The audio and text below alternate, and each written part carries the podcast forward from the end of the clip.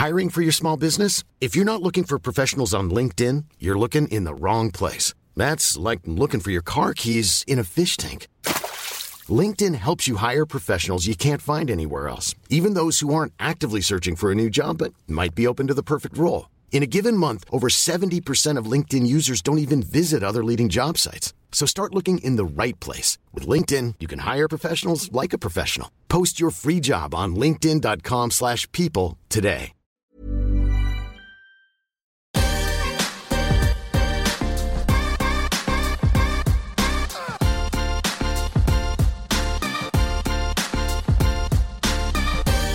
Alors bonjour à tous, je suis avec euh, Eric Michon, euh, voilà qui a un gros parcours dans l'univers de la musique euh, et qui euh, a travaillé notamment chez Universal Music euh, sur toute la partie euh, gestion des droits pour la publicité et l'image et puis voilà qui a eu un gros parcours et aujourd'hui il est plus en spécifique en consultant indépendant et il travaille sur plusieurs problématiques liées à la musique. Donc bonjour Eric. Bonjour. Euh, voilà, alors cette web émission est forcément un peu particulière puisque euh, on est en, dans cette période de confinement. Euh, tu es physiquement, toi, à quel endroit? Tu es en région parisienne euh? Tout à fait, ouais, c'est exact. Physiquement en région parisienne, Ouais. euh, en l'occurrence, euh, enfin en région parisienne, à Paris, à mon domicile, euh, avec ma famille, mais Parfait. je pense pas que je sois une exception par rapport à ça.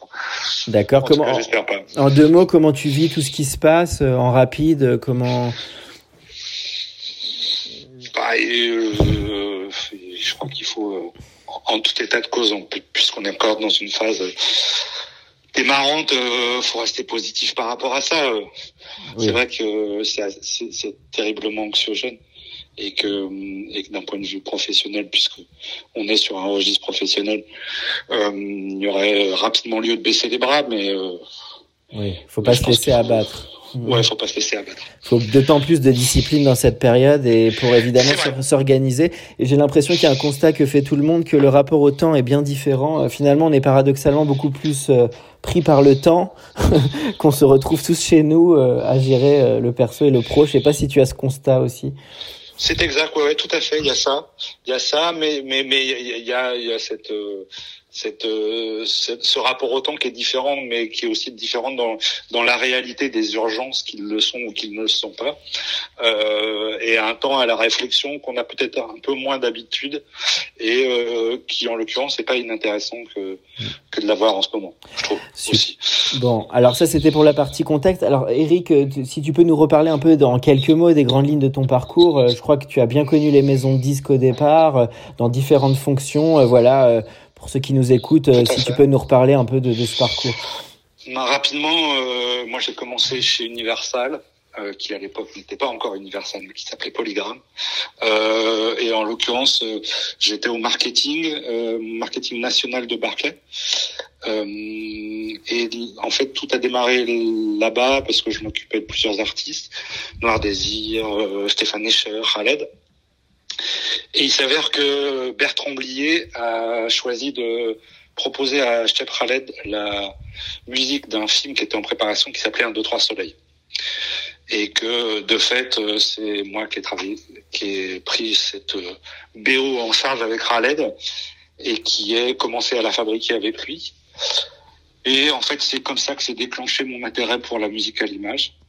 Donc, euh, avec la bénédiction de Pascal Neg, qui à l'époque était le patron de Barclay, j'ai décidé de, voler mes propres ailes. J'ai eu un petit parcours de superviseur musical indépendant pendant 3-4 ans.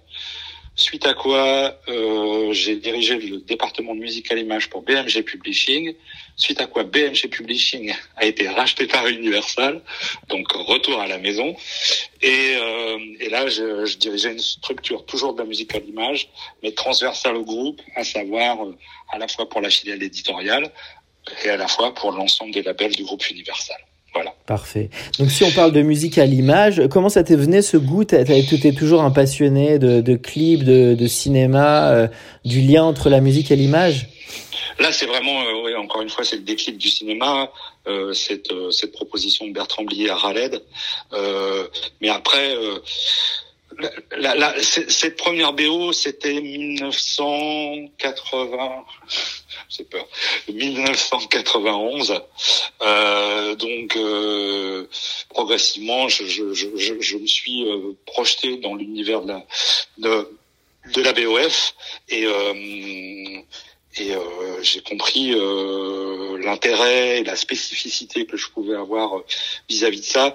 En fait, très honnêtement, ce qui m'a ce qui m'a profondément attiré, c'est qu'à l'époque, euh, la sanction était vraiment artistique et que la, musique était réussie ou la musique était ratée.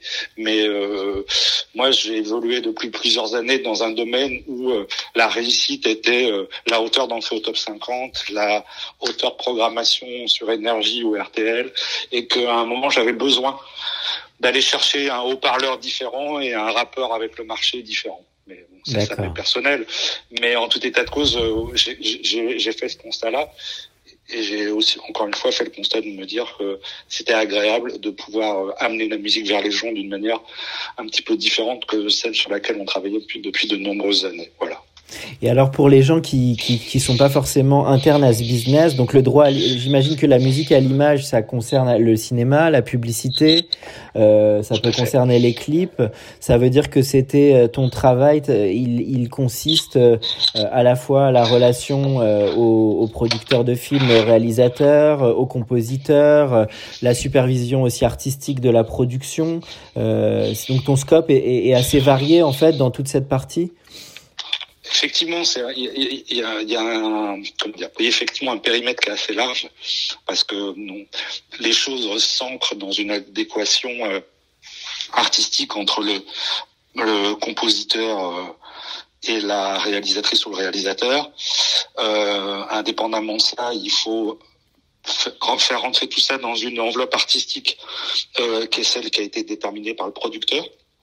Mhm. Et, euh, et il faut faire en sorte aussi que euh, l'artistique euh, satisfasse aussi des velléités euh, futures qui sont, que sont les velléités pardon marketing et promotionnel du distributeur. Donc il y a vraiment une nécessité à fédérer plusieurs galaxies et, de manière à ce que à mhm. ce que l'objet final soit opérationnel. Oui, donc c'est ça qui est pas évident. Ouais, ouais. non, c'est vraiment pas évident, et c'est d'autant moins évident que que que c'est pas une image qui vit seule, que c'est pas une musique qui vit seule, mais c'est deux deux créations qui doivent vivre ensemble et qui euh, doivent se valoriser l'une et l'autre. Donc, euh, bien sûr. Euh, donc c'est particulier, mais c'est intéressant et le cas échéant, ça peut être soit des créations spécifiques, soit des créations déjà existantes euh, et qui euh, dont on acquiert les droits d'utilisation ponctuellement pour un film, pour une pub, pour un téléfilm, euh, voilà. Alors justement, quand je vois les, les, musiques sur lesquelles tu as pu travailler, il y a quand même des très beaux titres, puisqu'il y a Amélie Poulain, Goodbye Lénine, Demon Lover, Le Berger Espagnol, Les Poupées Russes, OSS 117, donc il y a quand même des super films sur lesquels tu as travaillé. Euh, de toutes ces expériences, ce qui est clé, c'est beaucoup la relation aussi entre le réalisateur et le compositeur pour toi. Ça, c'est un maillon clé évidemment de la chaîne. Pour moi, c'est l'axe fondamental parce que parce qu'à un moment, encore une fois, c'est quand même un créateur qui arrive dans l'univers d'un autre créateur. Bien sûr. Et ensemble, ils doivent ils doivent faire ensemble ensemble que ça marche. Voilà. Euh, que ça marche. Euh, donc euh, oui, l'axe, euh, la colonne vertébrale, elle est l'artistique, elle est cette relation-là. Mhm. Et, et, cette relation-là, si elle fonctionne pas, il y a peu de chances que le reste puisse fonctionner derrière. Donc voilà. Et, et, et d'ailleurs, à ce titre-là, dans le cinéma en France, on a ce qu'on appelle le final cut, c'est-à-dire le, le, le comment dire, le le dernier le dernier choix ou le dernier droit mhm. de, de validation donc qui est accordé au réalisateur. Bien sûr. Euh, alors que dans, dans des domaines comme euh, dans des pays comme les États-Unis le final cut est au producteur. Et on voit par conséquent que ce type de décision même si ce sont des décisions créatives elles restent côté production dans un pays comme les États-Unis, alors qu'elles sont définitivement profondément ancrées avec le réalisateur ou la réalisatrice en France, et que et que de fait ben ça, ça, ça induit un processus euh, différent et, et encore une fois ça rend la, la relation euh, compositeur réalisateur mhm. Euh. D'ailleurs, c'est très variable entre les films. Le, je crois la manière de travailler les compositeurs. Je sais que Spielberg, par exemple, il projette le film et John Williams arrive ensuite avec sa composition. Il y a des gens qui préfèrent s'immerger au début juste sur une lecture. Euh, par exemple, Yann Tiersen sur Amélie Poulain, comment il avait fait? Il était, euh, si tu peux nous donner des petites anecdotes de création pour montrer que les compositeurs travaillent de manière très variée à l'image, peut-être?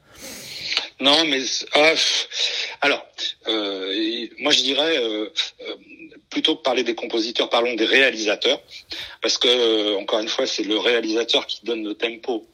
Mais c'est marrant parce qu'au moment où je faisais Amélie Poulain, à peu près euh, on va dire, allez, pas, pas au même moment, mais euh, à quelques mois d'écart, je travaillais sur Demon Lover de Lydia Sayas.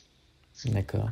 Et, euh, et euh, le choix de Yann Tiersen sur Amélie Poulain est un choix euh, purement émanant de Jean-Pierre Jeunet.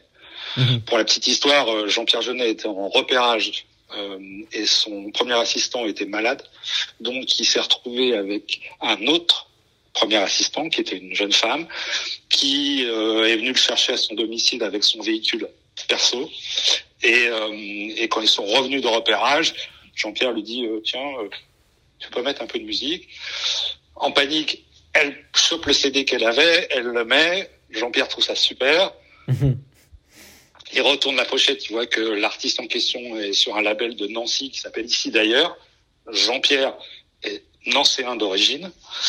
Euh, on est dimanche, on passe un coup de fil au label euh, ici d'ailleurs, dont le bureau est en fait la chambre de Stéphane Grégoire, le propriétaire du label. Euh, et dès le dimanche, en fait, Jean-Pierre arrive à parler à Stéphane, etc., etc. Oui, donc ça tient pas à grand chose, ça tient à un goût. Ça tient à rien du tout. Et il s'avère que, pardon, moi j'étais dans l'entourage, euh, euh, dans l'équipe de, de, Yann Tiersen préalablement à ça, et que de l'autre côté, Jean-Pierre Jeunet et moi, on se connaissait euh, euh déjà, pas mal. Donc, en fait, c'est Jean-Pierre qui a d'abord appelé Stéphane Grégoire, qui, a fait en sorte que, que Yann puisse intervenir sur le film. Et après, Jean-Pierre m'a appelé pour que moi je vienne, en l'occurrence, produire la musique pour lui et, euh, encadrer la fabrication de, cette BO. Et cette BO qui était qui a, qui a fait date, hein, qui a évidemment énormément marqué. Dans la conception, euh, Yann Tiersen, il y est allé, il avait lu le scénar ou il a vu les images. Comment ça s'est joué à un moment le, sa, sa phase de production? Honnêtement, Yann, c'était un peu des c'était un peu des deux, c'est-à-dire que euh, il, a, il a eu le scénario, il a eu des images a posteriori du tournage. Euh, comme, comme on sait, pas mal, la, la BO d'Amélie Poulain est un mélange de création spécifique pour le film et de création euh, en cours pour Yann, euh, notamment sur un album qu'il est en train de faire qui s'appelait L'Absente. Oui, euh, sur Goodbye Lenin, non? Il n'y avait pas des liens avec les musiques de Goodbye Lenin aussi, non? Non, c'est sur Amélie Poulain. Ah d'accord. Goodbye Lenin, c'est un album pleinement Yann, enfin pleinement BOF de Yann Tiersen pour Goodbye Lenin, mais c'est sur Amélie Poulain. Mais on voit une filiation entre les deux. Enfin, que c'est vrai que moi la BO aussi de Goodbye Lenin m'avait énormément marqué et qu'il y a, il y a vraiment un trait d'union. Bon, c'est le même compositeur évidemment, mais on sent une, voilà, une petite filiation, on va dire. Euh, enfin, moi, c'est un goût personnel. hein, mais... Non, non, non, mais j'entends, je suis d'accord. Je pense que ça relève de d'une chose assez simple, c'est que dans les deux cas, euh, c'est le choix du réalisateur qui fait que Yann est là et que encore une fois, il le choisit pour ce qu'il est, pour ce qu'il compose, et pas pour lui imposer euh, de faire euh, telle ou telle chose. Enfin, c'est pas un exercice imposé. Donc à partir de ce moment-là, euh, ils ont pris Yann Tiersen pour faire du, du Yann Tiersen et il, il fait ce qu'il savait faire. Bien sûr. Euh, mais Amélie, c'était un tout petit peu plus dur pour Yann parce que parce qu'Amélie, c'était on ne savait pas que, que c'était euh, ensuite un, tel raz-de-marée cinématographique, mais euh, ça restait quand même une production importante. C'était euh, pour de vrai le deuxième film pour lequel Yann faisait une musique originale, parce qu'avant il en avait fait un pour un film qui s'appelait 3-8, euh, qui était un petit film indépendant, euh, parce que La vie rêvée des anges et un autre film ah, ce sont des films où il avait mis des morceaux préexistants à lui. Euh, sur la vie rêves des gens, c'était euh, son premier album qui s'appelait La valse des monstres. Euh, mais euh, mais là, Amélie Poulain, on était dans la création. Tout comme sur 3-8, on était dans la création. Mais, mais malgré tout, Amélie Poulain, on avait une grosse prod quand même. Donc euh, Yann, qui est quand même un artiste qui vit avec une équipe euh, rapprochée, euh, sans forcément euh, euh, des déploiements de moyens incroyables. c'est vrai que c'était une confrontation qui était un peu pas difficile, mais et, impressionnante, c'est peut-être pas le, le, mot, mais en tout état de cause, au moins inhabituelle. En tout cas, le résultat était au rendez-vous. Génial. Et euh, la vérité, c'est que euh, bon, alors c'est 24 millions de, de spectateurs dans le monde, mais euh, c'est un album qui s'est vendu à plus de 2 millions d'exemplaires dans le monde aussi. C'est sûr que la musique est une composante essentielle de ce film. Et d'ailleurs, tous les grands films, j'imagine, tu partages ce constat, tous les grands films sont liés souvent à une grande musique.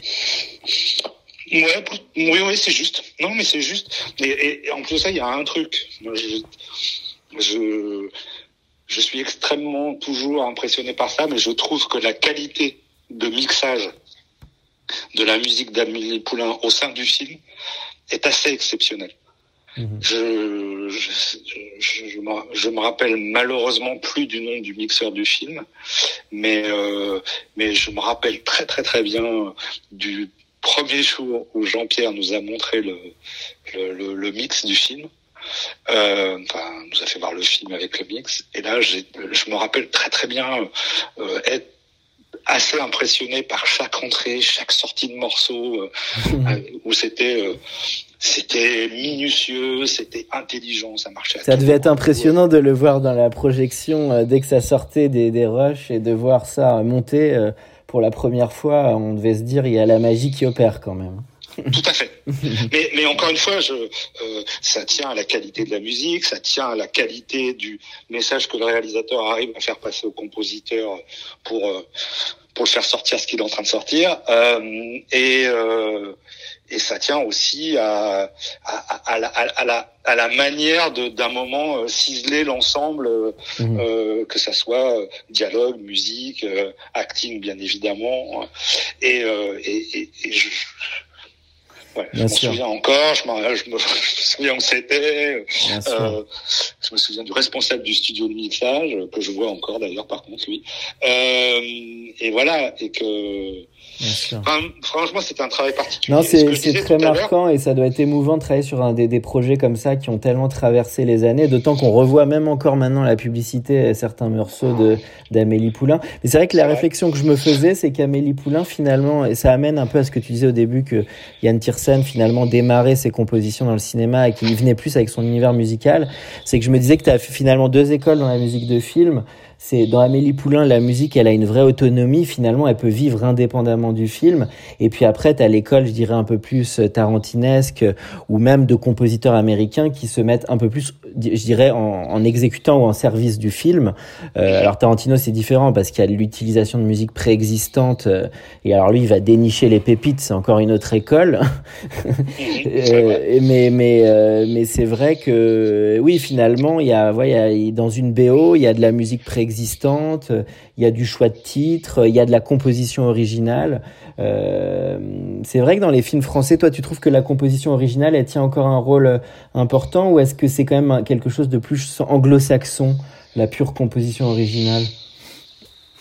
Ah, Moi, je, dirais que là où on est chanceux, c'est qu'il y a, je trouve qu'il y a dans les compositeurs français euh, petit un, euh, une, une, une, variété et une qualité euh, vraiment intéressante. Et que et que quand je parle de compositeurs français, je parle encore une fois de compositeurs qui ont grandi avec avec cet univers de Final Cut qui n'est pas chez le producteur mais qui est chez le réalisateur. Alors je suis pas en train de dire que le, les, producteurs ont mauvais goût, loin de là, mais je suis en train de dire que en, en, en maintenant les artistes dans des choix entre eux, oui. Euh, c'est ouais, c'est très fort pour la pour, pour pour la qualité de la création et que et qu'encore une fois moi je trouve que les compositeurs français sont loin de certains exécutants américains. Alors bien évidemment, je suis pas en train de faire du patriotisme à deux balles, mais euh, mais l'idée de dire euh, euh, je, je, trouve encore une fois qu'il y a des, des, compositeurs français qui ont plus d'aspérité que, que pas mal de compositeurs pour le cinéma américain. Oui, il y en a même qui euh, cartonnent à, l'étranger, notamment Alexandre Desplat, qui aussi a composé, composé pour des grands films. Euh, il y avait aussi à la base, il y a longtemps, Maurice Jarre. Euh, je pense aussi à toutes les musiques de, je crois, Philippe Sartre. C'était tous les films de Claude Sauté où les, les musiques étaient incroyables. Euh, il y, a, y, a, eu aussi tout autour de, des années 60-70, les musiques en France, des films français, elles étaient très marquantes aussi. Tout à fait. Alexandre, je, je, je crois, faudrait lui poser la question, mais je crois que j'ai supervisé son premier film en tant que compositeur, ah oui. qui en l'occurrence est un film de Florent Emilio Siri avec Benoît Magimel et Bruno Puzzolo qui s'appelait Une minute de silence et qui était euh, l'histoire de deux copains mineurs dans les mines de l'est de la France. Et il semble que c'était la première BO d'Alex, mais bon. D'accord. Mais c'est vrai qu'il petit un, il y a, il y a cette, euh, il y a cette euh, créativité là chez les compositeurs. L'autre chose, c'est que le cinéma français amène euh, des compositeurs euh, du, de la musique à la musique de film. Mhm. Euh, et à la limite, euh, travaillant depuis très longtemps avec Cédric Clapiche, euh, je suis bien placé pour le savoir puisque lui, il est allé chercher un DJ. en l'occurrence, la première fois qu'il est allé chercher, c'était sur son film, peut-être en 1999. Et depuis, ce garçon, qui est Loïc Dury, a fait ah toutes les musiques de Cédric. Euh, c'est génial, les musiques de Cédric Lapiche, elles sont géniales parce qu'elles ont une modernité. Euh, il déniche toujours des petites pépites un peu électro. Euh, il est, c'est super ces BO aussi de, de Cédric Lapiche. Oui, oui. Ouais, mais euh, Cédric, cette histoire, elle est géniale aussi. C'est Cédric Lapiche écoutait beaucoup, beaucoup, beaucoup Radio Nova. Mhm. Il s'avère que le directeur des programmes de Nova de 1986 à 1996, c'était Loïc Dury. Et que dans la tête de Cédric, en tout cas c'est comme ça qu'il le raconte, il, il, il, il estimait, et il est à juste titre, être un metteur en scène, et il trouvait que Loïc était un excellent metteur en son, puisqu'il avait dessiné l'image, euh, enfin pas l'image, l'identité musicale de cette radio. Mhm. Et qu'en plus de ça, euh, Loïc, quand il faisait le DJ, était aussi un metteur en son jusqu'au jour où euh, il a challengé cette capacité. Il lui a dit, bon voilà, c'est un film, il s'appelle Peut-être. Tu veux ou tu veux pas ouais. Et, euh, et d'ailleurs, c'est assez marrant parce que on, quand on écoute la BO de Peut-être, elle est très... Euh, la, je, je, parle de la partie originale, hein, mais elle est très, euh, elle est très de culture DJ très dans le cut-off, euh, tout ça, comme ça. Euh, après, le, Loïc euh, et son binôme Christophe Mann ont beaucoup, beaucoup évolué. Mais, euh, mais euh, dans ce film-là, qui est le premier de leur collaboration, on voit clairement d'où ça vient. Bah oui, et puis on reconnaît la patte après du metteur en scène au travers des différents films, entre euh, l'auberge espagnole, les poupées russes, euh, même ces films d'après, on trouve toujours la patte. On sent que les goûts, on, voit que c'est un amoureux de musique. Et d'ailleurs, souvent les bons metteurs en scène, euh, ils sont, ils adorent la musique. Il y en a même certains parfois qui composent. Tu, tu as déjà eu, déjà eu ce cas de certains compositeurs, réalisateurs qui vivent leur musique ou qui composent un peu ou... Euh, oui, ouais, oui, j'en ai connu quelques-uns, pardon. Euh, bon, ça marche dans les deux sens. C'est plus difficile. Euh, je, je, sais pas. En tout cas, moi, j'ai pas eu l'expérience de travailler avec un un réalisateur-compositeur. Euh, J'en connais, euh, mais j'ai pas eu l'expérience. J'ai pas eu cette expérience-là.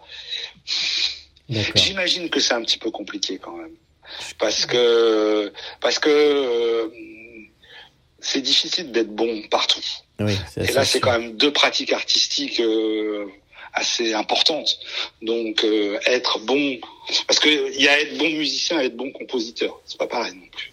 Euh, donc, euh, être être bon musicien, c'est différent d'être bon, bon compositeur, et être bon compositeur, c'est aussi être différent d'être bon compositeur de musique à l'image. Mhm. Donc il y a vraiment plein de stades comme ça qui sont compliqués. Et alors, si on prend le, le, le, le, sujet du, de la gestion de, pour, de la production pour que les gens comprennent, parce que donc il y a une boîte de production de cinéma d'un côté, il y a un metteur en scène, euh, il y a la réalisation d'une d'une bande son euh, pour la prod, euh, qui finalement détient les droits. C'est la, la, parfois la boîte de prod crée son propre label ou ça peut être un label de musique extérieure. Comment ça se joue Pour la musique originale ouais, ouais, ou les deux cas de figure, si tu peux nous expliquer. Bah, pour la musique originale, c'est souvent euh, la, la, la, production du film et pour une raison relativement simple, c'est qu'à un moment c'est leur financement mhm. qui permet la, les enregistrements de cette musique-là. Donc à, à partir du moment où ils financent les, les enregistrements, c'est légitime qu'ils en soient propriétaires. Sauf à prendre des interprètes qui ont déjà des contrats d'exclusivité avec d'autres labels. Mhm. Là, ça, peut être un petit peu problématique, mais en tout état de cause, il y a toujours des solutions à trouver. Mais euh, euh, sans trahir des choses qui n'ont pas à l'être, mais euh, l'avant-dernier film de Cédric Clapiche est, est un générique de fin, ou de fin, oui, de fin. Une, chanson de Camélia Jordana. Camélia était bien évidemment en contrat d'exclusivité avec Sony. Il a fallu trouver un accord contractuel avant d'envisager cet enregistrement. D'accord. Puisque, puisque les artistes euh, vis-à-vis de leur maison de disques ont des exclusivités, euh, mais c'est possible. Mais euh, indépendamment du fait de ces éventuelles problématiques, la règle générale, c'est le producteur finance les enregistrements, donc au final, les enregistrements lui appartiennent. Euh, Est-ce qu'il crée des labels pour ça? Pas spécifiquement. Il, il rentre cette cet actif, on va dire, dans le dans l'ensemble euh, de la production euh, du film. Euh, et après, trouver les exploitations, les sorties, ça, c'est des choses relativement simples. Et moi, il m'arrive très très très régulièrement d'aller jusqu'à faire assurer l'exploitation de la de la BOF par tel ou tel distributeur de manière à ce que euh, la maison, la, le producteur du film n'est pas à s'occuper de quoi que ce soit en relation avec la musique et tout lui soit livré clair en main. Voilà. Si D'accord. Si on prend après les, les sources de revenus, la, la publicité reste un, une source de revenus importante euh, pour la monétisation des, des BO ou pas forcément? Alors, euh, la publicité, c'est soit, euh, euh, soit on se retrouve avec des achats de droits, c'est-à-dire on, on, achète des morceaux qui sont déjà commercialisés, déjà disponibles, auquel cas il faut acheter les droits auprès d'un label qui représente l'interprète et auprès d'un éditeur qui représente un auteur et un compositeur. Mmh. Ce qu'on appelle des droits de synchronisation. Encore une fois, c'est synchroniser une musique préexistante avec une image pour laquelle cette musique n'a pas été euh, fabriquée, enfin conçue, pardon. Mhm. Euh, donc euh, ça, euh, effectivement, les, les revenus principaux de synchronisation proviennent de la publicité. D'accord. et l'écart et l'écart entre l'utilisation au cinéma et, et, et, la publicité est, est assez conséquente. Alors euh, euh, euh, après, dans la publicité, c'est lié aussi à la à l'importance ou pas des campagnes dont on parle. Euh, hmm. Mais euh, quoi qu'il en soit, de manière assez systématique, les, les, les plus gros montants sont de la publicité. D'accord. Et ce qui est clé, c'est les supports d'exploitation et le niveau de l'audience. Si on pense, par exemple, j'ai en tête les Chemical Brothers avec Air France, qui est la musique qu'on entendait même, je pense, dans les avions à un moment donné. Là, évidemment, ça a un impact sur la monétisation. Euh, bah, tout à fait. Parce que à un moment, alors c'est vrai que le cas d'Air France il est très particulier, mais c'est de manière générale souvent le cas de, des BO supervisés par BETC, par cette agence, euh, qui, euh, qui a une, une attention euh, assez particulière sur, sur la musique de leur campagne et sur l'utilisation de la musique dans leur campagne. Euh, mais, euh, mais de manière générale, euh, la, la, musique est censée apporter une valeur ajoutée au, au, spot publicitaire et par conséquent favoriser le, le, message commercial qui est derrière chaque campagne. Bien sûr. Et quand tu collabores avec les agences, d'ailleurs, ton interlocuteur principal, tu imagines, tu as deux interlocuteurs principaux que sont le directeur de création et le réalisateur? Ou tu as aussi les chargés de compte? Non, tu pas le réalisateur. Tu pas le réalisateur, d'accord, c'est vrai. Il faut savoir que... Euh, alors, parce que... Pourquoi? La différence, elle est... Alors, on peut avoir le réalisateur, parce que le réalisateur peut, dans sa création, avoir envie de dire, tiens, je mettrais bien telle musique. Sauf que euh, euh, euh, même si on fait tout pour que les campagnes publicitaires conservent une charte créative importante, et, franchement, en France, on est quand même loin d'avoir les moins bonnes agences. C'est très, les agences françaises sont créatives. Le, fait est qu'on fait quand même un objet commercial. Donc on est là pour vendre une voiture, pour vendre je sais pas, produit euh, de, de, beauté ou enfin bon, peu importe, mais en tout état de cause, on est dans un véhicule commercial. Euh, donc euh, donc là, euh, effectivement, c'est le client euh, plus que le réalisateur. Le, le, réalisateur, il est quand même exécutant d'un board, donc c'est normal que que le que, que, le final cut soit du côté du client et de l'agence.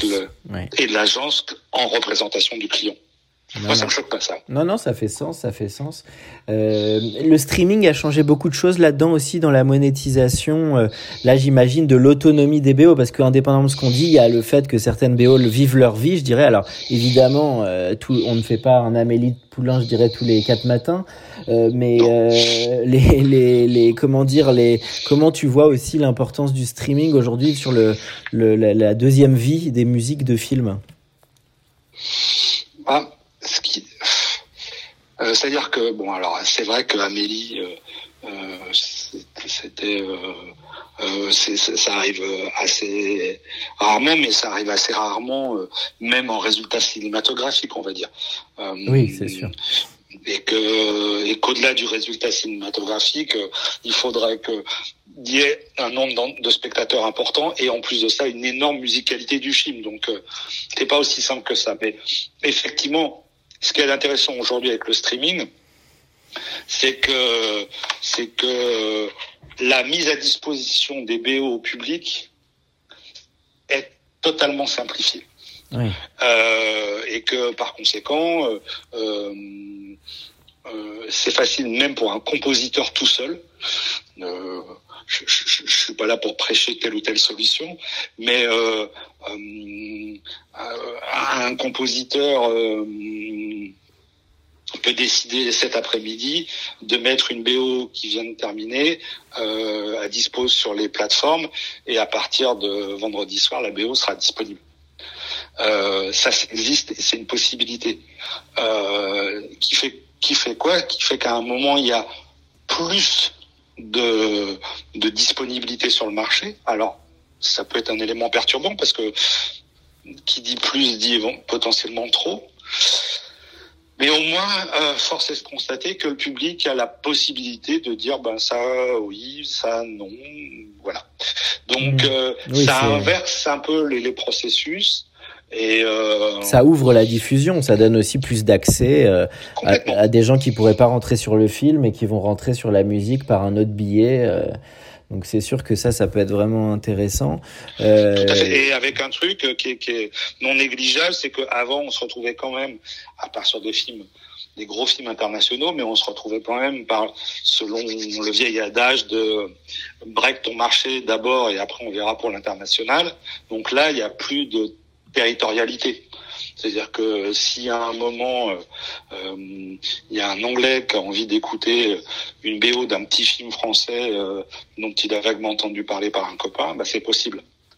Mhm. Alors qu'avant, c'était fallait que ça claque un petit peu en, en, France pour que éventuellement la filière anglaise décide de sortir le disque sur son territoire, etc., etc. Donc, qui sont des processus plus euh, éventuellement plus efficaces quand ils se mettent en route, mais euh, plus euh, avec plus d'inertie pour se mettre en route. Donc, est-ce je pense qu'on a gagné par rapport à ça. Est-ce qu'il y a un sujet, tu penses aussi sur le, je pense à ce qui se passe sur le scénario où on dit toujours qu'on n'a peut-être pas assez de budget que par rapport aux États-Unis ou à certains autres pays. Est-ce que la musique, il y a aussi une bonne BO, c'est quand même de l'investissement, hein, surtout si on doit dénicher de la pépite et ou même certains morceaux un peu marquants.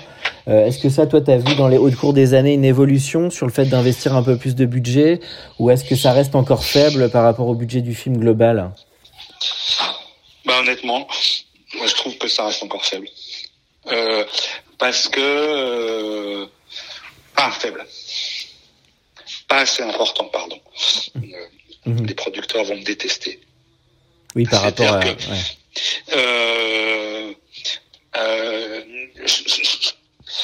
Ce qui se passe, c'est que euh, je, je, pense qu'on est, on, on, a trop pris l'habitude euh, de, de, de, faire des BO avec des budgets euh, relativement euh, mineurs.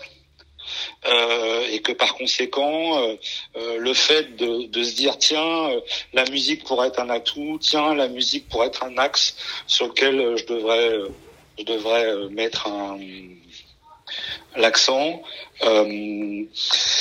c'est un réflexe qu'on n'a pas. Donc, qu'est-ce qui se passe? On est toujours dans des dans des comment dire, dans des fourchettes relativement prudentes. Mhm.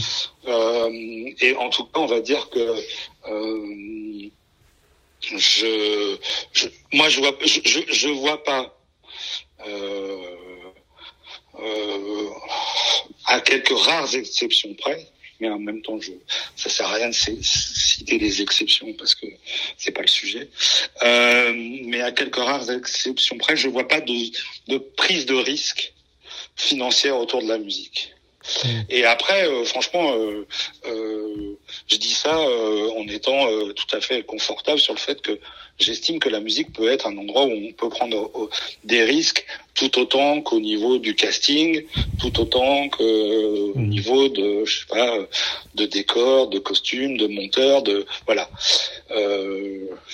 voilà, je, je, je, trouve que ça reste encore. Je, parle de cinéma. Hein, euh, alors la, la télé, j'en parle même pas. Euh, très honnêtement, il y a, pour moi, là, il y a zéro prise de risque. Euh, et mmh. et euh, sauf dans les séries, sauf quand il y a la possibilité de produire des séries un peu un peu costauds. Oui, mais euh, c'est plus standard dans les séries, tu trouves aussi. Ben moi, je, sais pas. c'est vrai que c'est moins marquant qu'au cinéma, c'est sûr les séries, euh, à la limite, euh, je sais pas. Euh, Bureau des légendes, je trouve ça vachement bien parce qu'il y a un parti pris. en plus de ça, avec un compositeur qui est pas traditionnel, enfin qui est pas traditionnel. Qui a, qui, a, un univers très particulier, pour le coup que je trouve très intéressant. Ouais, là je trouve qu'il y a un parti pris, il y a une prise de risque. Mhm. Et à part ça. Oui, c'est vrai qu'on retient moins la musique des séries que dans les films. C'est sûr que la musique des films est souvent plus marquante. Moi, moi, moi là, euh, ça, fait en 2-3 ans que j'ai travaillé sur deux ou trois séries, euh, dont, dont deux étaient en prime time sur des chaînes qui étaient donc dans le top 6, si on veut bien dire ça comme ça. Euh, euh, dans les deux cas, le compositeur a fourni euh, une, une BO d'à peu près une quinzaine de minutes par épisode avec un budget de 5000 euros par épisode. Ah oui, c'est pas beaucoup c'est pas beaucoup du tout. Alors après, qu'est-ce qui se passe? C'est que, euh, euh, encore une fois, peu importe les exemples, mais euh, c'est que les, en fait, les compositeurs pour pour avoir du boulot, eh ben, prennent ces conditions-là. Mais mais mais ils travaillent pas dans des bonnes conditions. Donc au final, ils ils, ils sont pas en capacité de donner le meilleur d'eux-mêmes. Est-ce qu'il n'y a pas une raison aussi liée au cycle de production qui est pas évident Parce que comme tu sais, quand on monte un financement, euh, ça prend beaucoup de temps. Euh, les gens, les producteurs attendent d'avoir leur budget pour produire. Puis dès qu'on a le budget, on va très vite vers le tournage. Puis quand on va dans le tournage, on va vers le montage et la sortie. Et du coup, il y a des fenêtres aussi assez courtes euh, pour produire la musique et la diffuser. Est-ce que aussi ça, c'est pas une difficulté à dépasser parfois Ces cycles, les histoires de cycle de prod? Non, mais alors, euh, en tout cas, euh, effectivement, euh, je, trouve que c'est le bon axe de se dire, c'est pas le problème du producteur ou c'est pas, c'est c'est quelque chose dont on doit réfléchir ensemble. On peut pas dire c'est la faute à machin. Ah non, non, bien sûr. Voilà. Donc, c'est le process qui est pas évident. Le process, il est pas évident. Le process, il est effectivement pas évident. Au milieu de tout ça, il faut surtout pas oublier qu'il y a quelqu'un euh, qui, qui, qui, traverse une zone de pression incroyable, qu'est le réalisateur ou la réalisatrice. qui joue sa vie à chaque film.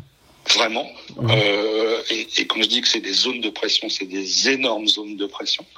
Vraiment. Donc, euh, donc j'ai tout à fait conscience que que, que, que, que, que c'est un euh, que c'est un process compliqué euh, et que et que encore une fois c'est pas c'est pas le c'est pas le problème de l'un plutôt que de l'autre. D'accord, d'accord. Une fois qu'on s'est dit ça, il, je pense qu'on a quand même à gagner euh, du euh, de, de euh, comment dire de la de la réflexion qu'on peut avoir là-dessus. Et encore une fois, euh, euh, c'est pas du tout moi qui supervise le bureau des légendes. C'est pas du tout euh, un compositeur avec lequel j'ai l'habitude de travailler, donc je suis hyper détendu là-dessus. Mais euh, force de constater que euh, le, le, résultat est vraiment intéressant. Donc c'est possible. Euh, il y a juste, il y a juste un petit peu de de réaction de, de lutte à, à, mener contre la lourdeur et la complexité de ces process et se dire ah bon allez faisons-nous encore un petit peu mal de ce côté-là mhm. et on, on, a à gagner. Parfait. Et alors Eric, peut-être la dernière question, toi, ça serait en tant que spectateur, tes, tes deux trois films ou deux trois BO qui t'ont vraiment marqué euh, dans ta vie, euh, pas forcément sur lesquels tu as bossé, mais voilà des, des choses qui t'ont vraiment énormément marqué.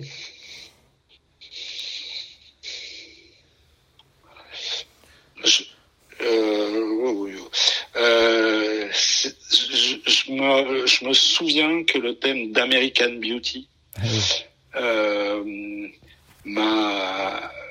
m'avait beaucoup marqué. Thomas Newman. Exact. sublime musique. Euh, je me souviens que j'avais été extrêmement impressionné par la manière dont euh, dont comment il s'appelle? Jacques Audiard avait utiliser le travail de Alexandre Desplat sur Sur mes lèvres. Ah oui, c'est magnifique ça. Euh, parce que parce que c'était euh, parce que il y avait une gestion du son mm. et parce que honnêtement, je, je, souvent je me suis dit que là où j'ai préféré Alexandre Desplat, c'était avec Jacques Audiard. Euh, voilà. Euh,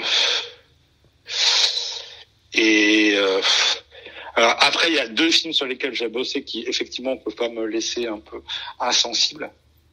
Mais euh, euh, bah, un, c'est Amélie Poulain, bah, parce qu'au bout d'un moment, on peut pas faire une telle réussite euh, sans dire même pas, même pas mal.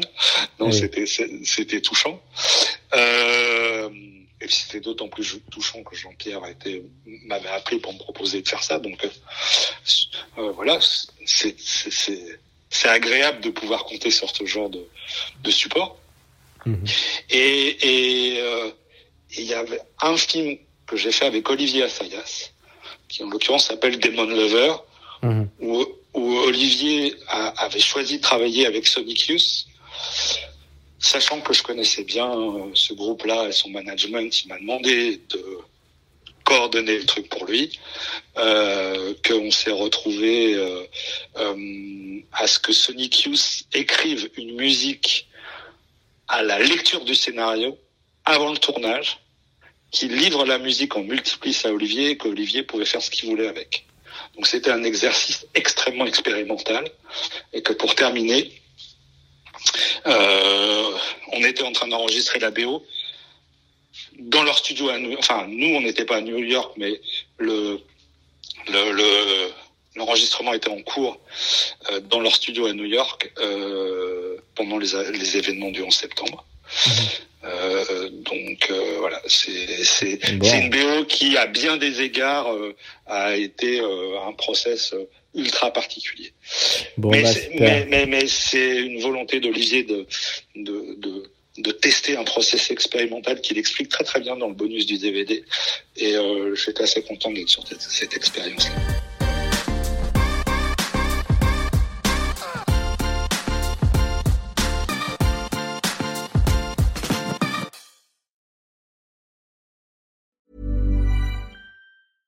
Mom deserves the best, and there's no better place to shop for Mother's Day than Whole Foods Market. They're your destination for unbeatable savings, from premium gifts to show-stopping flowers and irresistible desserts. Start by saving 33% with Prime on all body care and candles. Then get a 15-stem bunch of tulips for just $9.99 each with Prime. Round out Mom's menu with festive rosé, irresistible berry chantilly cake, and more special treats. Come celebrate Mother's Day at Whole Foods Market. Flexibility is great. That's why there's yoga. Flexibility for your insurance coverage is great too. That's why there's United Healthcare Insurance Plans. Underwritten by Golden Rule Insurance Company, United Healthcare Insurance Plans offer flexible, budget friendly coverage for medical, vision, dental, and more. One of these plans may be right for you if you're, say, between jobs, coming off your parents' plan, turning a side hustle into a full hustle, or even missed open enrollment. Want more flexibility? Find out more about United Healthcare Insurance Plans at uh1.com.